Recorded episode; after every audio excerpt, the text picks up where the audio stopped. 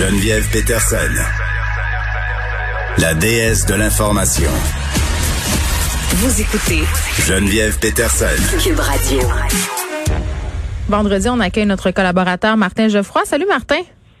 Salut Geneviève. Écoute, il a fallu que je me pratique une coupe de fois dans ma salle de bain pour euh, parler ou réussir euh, à dire le mot euh, qu'on va s'apprêter. Oui, le mot du jour. et je sais pas si je vais réussir à le dire sans m'enfarger. L'ultra crépidarianisme, c'est le sujet d'aujourd'hui. Martin, de que c'est? Donc, c'est? Ben, c'est ça. euh, j'aime ça des fois, moi. Je sais pas, euh, toi Geneviève, j'aime ça apprendre des nouveaux mots. J'adore. J'ai appris, j'ai appris ce nouveau mot-là euh, récemment, l'ultra crépri. Putain, je viens de le manquer moi-même. L'ultra Mais moi, il est écrit devant moi, c'est facile. Ouais. L'ultra, l'ultra crépidarianisme. Oui. Euh, mais pour l'expliquer plus simplement, en fait, ça désigne euh, des comportements de personnes qui vont parler avec assurance de choses qu'elles ne connaissent pas. Ah. Euh, ben oui, hein, il n'y a pas beaucoup de ça sur les réseaux sociaux, hein, Geneviève. Il y a aussi certains chroniqueurs qui donnent dans l'ultra crépidarianisme. J'ai envie oui, de dire oui, ça. Eff- effectivement, effectivement. Mais pourquoi? C'est parce qu'on a eu beaucoup de débats euh, dans les dernières semaines. euh, puis j'ai- voulu parler de ça aujourd'hui parce que autour de la pandémie, souvent on va avoir des, des, des chroniqueurs, même des, des ministres, des gens qui vont dire je ne suis pas médecin, mais je vais Ouais. vous dire que, que je vais vous parler de médecine. Ah oui, mais attends, là, puis oui, sur les médias sociaux, là, tout le monde a son doctorat en épidémiologie, tout le monde est virologue, Ah oui. tout le monde est médecin, tout, tout le monde est Oui. préposé aux bénéficiaires. Alors, euh, l'ultra-crépidarianisme, qu'est-ce que c'est? C'est euh, quand on va découvrir un nouveau champ, hein, parce que tout le monde est devenu spécialiste justement des épidémies maintenant, on va au départ penser qu'on est euh, compétent. Euh, ça a été démontré par plusieurs études, euh, notamment une étude que j'ai trouvée très comique euh, euh, où on demandait aux gens est-ce que vous savez comment ça marche une toilette hein? Est-ce que vous êtes capable de dessiner euh, l'intérieur d'une toilette? Et la plupart des gens disaient ben oui, euh, c'est assez simple quand même, là, une toilette, je suis capable de, de faire ça. Et la plupart, après avoir dit ça, étaient pas capables de le faire. Alors, ça illustre bien, hein, parce que on pense que c'est simple. Hein, euh, on pense qu'on peut euh, dessiner l'intérieur d'une toilette, puis on n'est pas capable. Donc, vous imaginez pour les sujets plus complexes, justement, comme la médecine, tout ça, c'est comme un peu, euh, moi je suis sociologue, la sociologie, tu sais, euh, tout le monde parle de la société, mais ne sont pas sociologues. Alors, bon, la question qu'il faut se poser, à part, pourquoi on a tendance, dans le fond, à écouter ceux qui parlent de tout? Hein, dans le fond, et qui sont des spécialistes de tout. Je dis souvent à mes étudiants, méfiez-vous de quelqu'un qui est un spécialiste de tout, parce qu'il est probablement spécialiste de rien. Et euh, en fait, ça demande une certaine humilité, à un moment donné, de dire la fameuse phrase qu'on ne dit pas malheureusement souvent dans les médias, mais que moi, sur Twitter, je m'amuse de plus en plus à dire, c'est « je ne sais pas ». Mais tu sais, moi, euh, il y a un prof que j'aimais beaucoup euh, à l'UQAM en sciences des religions euh, qui m'avait dit à un moment donné, tu sais, ce qui départage les gens intelligents des gros caves, c'est que les gens intelligents sont capables de reconnaître quand ils ne le savent pas. Ben, il y a ça un peu aussi, mais il y a des, des études qui viennent appuyer ça, puis ça, je trouve ça encore plus important, c'est que les gens qui sont plus modérés, qui sont plus centristes, vont en général parler moins en public que les gens qui sont plus extrémistes. Oui, mais c'est parce qu'ils ont un agenda puis ils portent un discours, donc tu sais. Oui, c'est ça. Ils sont militants, puis tout ça, souvent. Alors, beaucoup sur les réseaux sociaux, on va retrouver des gens qui sont militants euh, et donc qui ont un agenda, effectivement, mais aussi des gens, tout simplement, qui pensent qu'ils ont raison. Ils sont pas toujours militants, mais ils pensent qu'ils ont raison. Ça, c'est Euh, moi, ça. Ah, ben... Ben non, je blague, des fois. ça se peut, ça se peut, mais je vais, don- je vais donner un exemple très simple pour illustrer ça. Euh, si tu dis, si tu dis sur ton compte Twitter, je suis pour ou contre le vaccin, ok? Là, tu vas avoir un paquet de réactions, évidemment, de tout le monde là. Mais moi, la semaine passée, euh, j'ai publié euh, sur mon compte Twitter, j'ai euh, relayé le premier article scientifique qui parle de l'efficacité du nouveau vaccin qu'on va se faire mettre bientôt dans le bras, qui était dans le New England Journal of Medicine. OK? Ouais. Moi, je allé, j'ai fait l'effort d'aller lire l'article, même si je ne suis pas médecin, parce que je me dis quand même, je vais essayer de comprendre qu'est-ce qui se passe.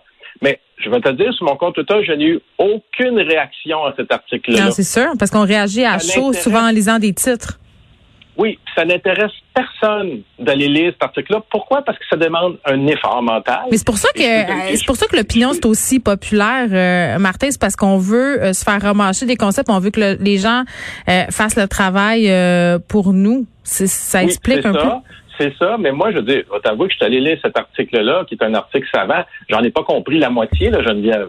Mais bon, assez pour assez pour savoir, pour me faire une idée pour faire des recherches, comme on dit, que euh, y a, y a, le risque est très minime avec le nouveau vaccin, mm. euh, malgré que euh, il peut y avoir évidemment des des, des effets secondaires, mais comme il y en a avec tous les vaccins de toute façon. Mais je veux dire, l'idée ici, c'est que j'aurais pu, en lisant l'article, changer d'idée. Si mm-hmm, l'article m'avait dit, par exemple, qu'il y a 50% de chances que, que, que, le bras tombe, là, je, je là, j'aurais peut-être remis en question euh, ma, ma, mon opinion que je m'étais déjà formée euh, euh, par rapport au vaccin. Mais l'ultra-crépidarianisme, en fait, qu'est-ce que c'est? C'est quand personne, mettons, est anti-vaccin, elle va aller lire cet article-là, puis elle va en retirer, elle va faire du, du, du, du cherry picking qu'on appelle de la série. Elle va retirer juste ce qui est bon pour son mm. argumentation, puis elle va partir avec. Donc, c'est ça un petit peu l'ultra-crépidarianisme, c'est dans le fond, est-ce que c'est, parce que souvent on va dire c'est de la malhonnêteté intellectuelle, mais pas nécessairement. C'est les gens, des fois, ils pensent vraiment que, euh, comme on dit, ils ont fait leur recherche, puis ils connaissent ça. Puis la meilleure manière, en fait, de les amener à, se remettre en question, c'est à leur poser des questions sur euh, sur, sur leur, argumentation, finalement, au lieu de leur dire tout de suite t'as tort, c'est de dire ben, qu'est-ce qui t'a amené à cette argumentation-là? Mm. Euh, c'est quoi les, les, ressources que tu as pris et ainsi de suite? Est-ce que tu as lu euh, cet article-là ou ben, C'est la méthodologie finalement qu'on devrait t'enseigner davantage peut-être à ben, l'école. moi, ça fait partie de mon programme, Geneviève, c'est de ramener. je, je pose beaucoup sur le gouvernement pour que dans les écoles, on enseigne la méthodologie de base euh, c'est quoi un article scientifique euh, évalué au double aveugle? Euh, parce que c'est ça, là, souvent les gens vont me demander, Monsieur Geoffroy, c'est quoi c'est quoi un expert? Tu comment est-ce qu'on fait pour évaluer un expert? Ben, c'est simple. Un expert, il écrit dans des articles qui sont dans des revues savantes pour toutes les disciplines qui sont évaluées à double aveugle. Tous ceux qui n'écrivent pas dans ces revues-là, ben, ce ne sont pas des experts de mon point de vue scientifique. On, on pourrait parler du fameux docteur Raoul et de l'hydrochloroxine. Oui, c'est un grand savant. Il a publié plein d'articles scientifiques dans plein de revues. Sauf que sur l'hydrochloroxine, il n'a jamais publié d'article au double aveugle dans une revue savante. Il a annoncé ça sur son site web, puis il a dit Je suis un grand médecin, euh, prenez-le comme ça. Vous voyez ce que je veux dire? Hmm. Alors, c'est ça le problème avec le docteur Raoul, c'est pas qu'il est pour ou anti-vaccin, c'est que il a dit que l'hydrochloroxine marchait à un moment donné, mais il l'a pas prouvé scientifiquement dans un article scientifique évalué au double aveugle. Et là, à ce moment-là, même un, grand savant, parce que c'est un grand savant, Dr. Raoult, peut faire de l'ultra crépi d'arianisme. Ouais, euh, euh, bon, euh, maintenant qu'on s'est dit tout ça, quand même, est-ce que c'est possible de participer au débat public, d'échanger, d'amener des idées si on n'est pas un expert? Ben oui, c'est possible. Je veux dire, c'est possible d'ailleurs d'interroger les experts, justement. C'est de dire, hey, moi, votre affaire là, que vous dites, là, je comprends pas. Pourriez-vous mieux me l'expliquer? Que je me fasse une meilleure opinion. C'est de forcer aussi les experts en les interrogeant à euh, vulgariser, euh, parce que le problème, c'est que souvent, et surtout en médecine, les experts vulgarisent pas bien. Hein, c'est pas tous les médecins qui, expliquent bien. Euh, il y en a qui expliquent mieux que d'autres. Donc, il faut interroger les experts. Puis aussi, quand on va parler justement, si on a plus d'humilité, au lieu de partir dans des je suis pour, je suis contre le vaccin et ainsi de suite, pourquoi on pourrait pas dire, ben, dans un vaccin par exemple, il y a des choses qui sont bonnes, il y a des choses, il y a des effets secondaires qui sont moins bons, puis il y a des vaccins qui ont eu des, problèmes, puis d'autres qui n'ont pas eu de problème.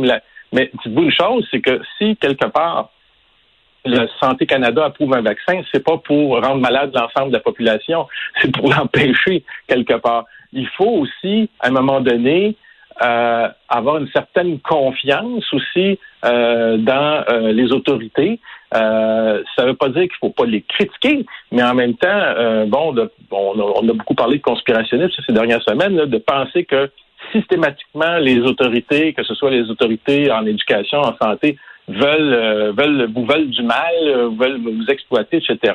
là, il y a un petit peu de, de paranoïa là, finalement là-dedans. Mais on peut participer au débat public, mais euh, qu'est-ce qu'on fait à ce moment-là? Ben, on va essayer. Mais c'est qu'il y a une éthique du débat. C'est ce que tu dis, au fond. Oui, ben, c'est ça. Oui, oui, il y a une éthique du débat. Il faut être humble. Il faut avoir une certaine humilité. Hein? Euh, et quand on, on, on, si on veut arriver avec un argument, ben, il faut arriver avec des études. Moi, quand je parle, là, euh, je vous dis mon opinion un peu, je parle de l'ultra-crépidarianisme, le premier ben, j'invoque des études qui ont été faites en psychologie sociale. Hein? Alors, euh, je dis, je, je, m'appuie sur quelque chose. Euh, puis ce sont des, études scientifiques qui ont été publiées dans des revues savantes. Puis je me suis donné la peine de lire les articles. Mais c'est à la, c'est faux de dire que euh, c'est pas à la portée de tout le monde des études, hein, parce que maintenant toutes les revues savantes sont en ligne. Euh, au Québec, par exemple, vous avez Érudit là que vous avez dans toutes les bibliothèques là euh, en ligne. Vous pouvez lire toutes les revues savantes chez vous gratuitement. Alors, je veux dire, puis c'est relié aussi par les réseaux sociaux tout ça. Peut-être aussi, c'est que des fois, des gens qui sont trop sûrs d'eux, ils font pas des bons choix ils, ça, ils vont aller dans ce qu'on appelle la chambre d'écho. Hein. c'est tentant d'aller choisir les informations qui confortent nos points de vue au lieu de les confronter. Oui, c'est ce qu'on appelle le biais de confirmation. Hein. Mm. C'est qu'on est porté naturellement, les humains, on est tous portés là, euh, même ceux, même les plus brillants, on est portés à aller chercher des informations qui vont confirmer notre point de vue ou confirmer les hypothèses qu'on a. Euh, je veux dire, c'est une pente naturelle de l'esprit humain. Moi, c'est un grand combat. Chaque fois que je vais faire une recherche, dans le fond, c'est de me dire, bon, là, je commence ma recherche, c'est ça mon hypothèse, mais à la fin, ça se peut que mon hypothèse, là, elle soit pas vraie. Oui, puis ça, ça prend de l'humilité, euh, Martin, pour, pour aller là. Oui, puis c'est bien, bien plate quand on fait de la recherche, parce que je vais te le dire, là, quand tu as une hypothèse au départ, rarement à la fin, elle est totalement, euh, la plupart du temps, elle n'est pas totalement fausse, pas totalement vraie. Tu sais, c'est comme mi-figue, hmm. mi-raisin. On n'a jamais totalement raison quand on part. Donc, ça, ça prend effectivement une grande humilité. Ça s'appelle l'ultra-crépidarianisme. On a appris un nouveau mot aujourd'hui, euh, faisant référence euh, à cette idée de personnes qui se prononcent sur la place publique à propos d'enjeux qui ne sont pas nécessairement dans leur champ d'expertise. Conversation tout à fait à propos, Monsieur Geoffroy. Euh, à l'ère pandémique. Merci beaucoup. Merci. Bye. Bye.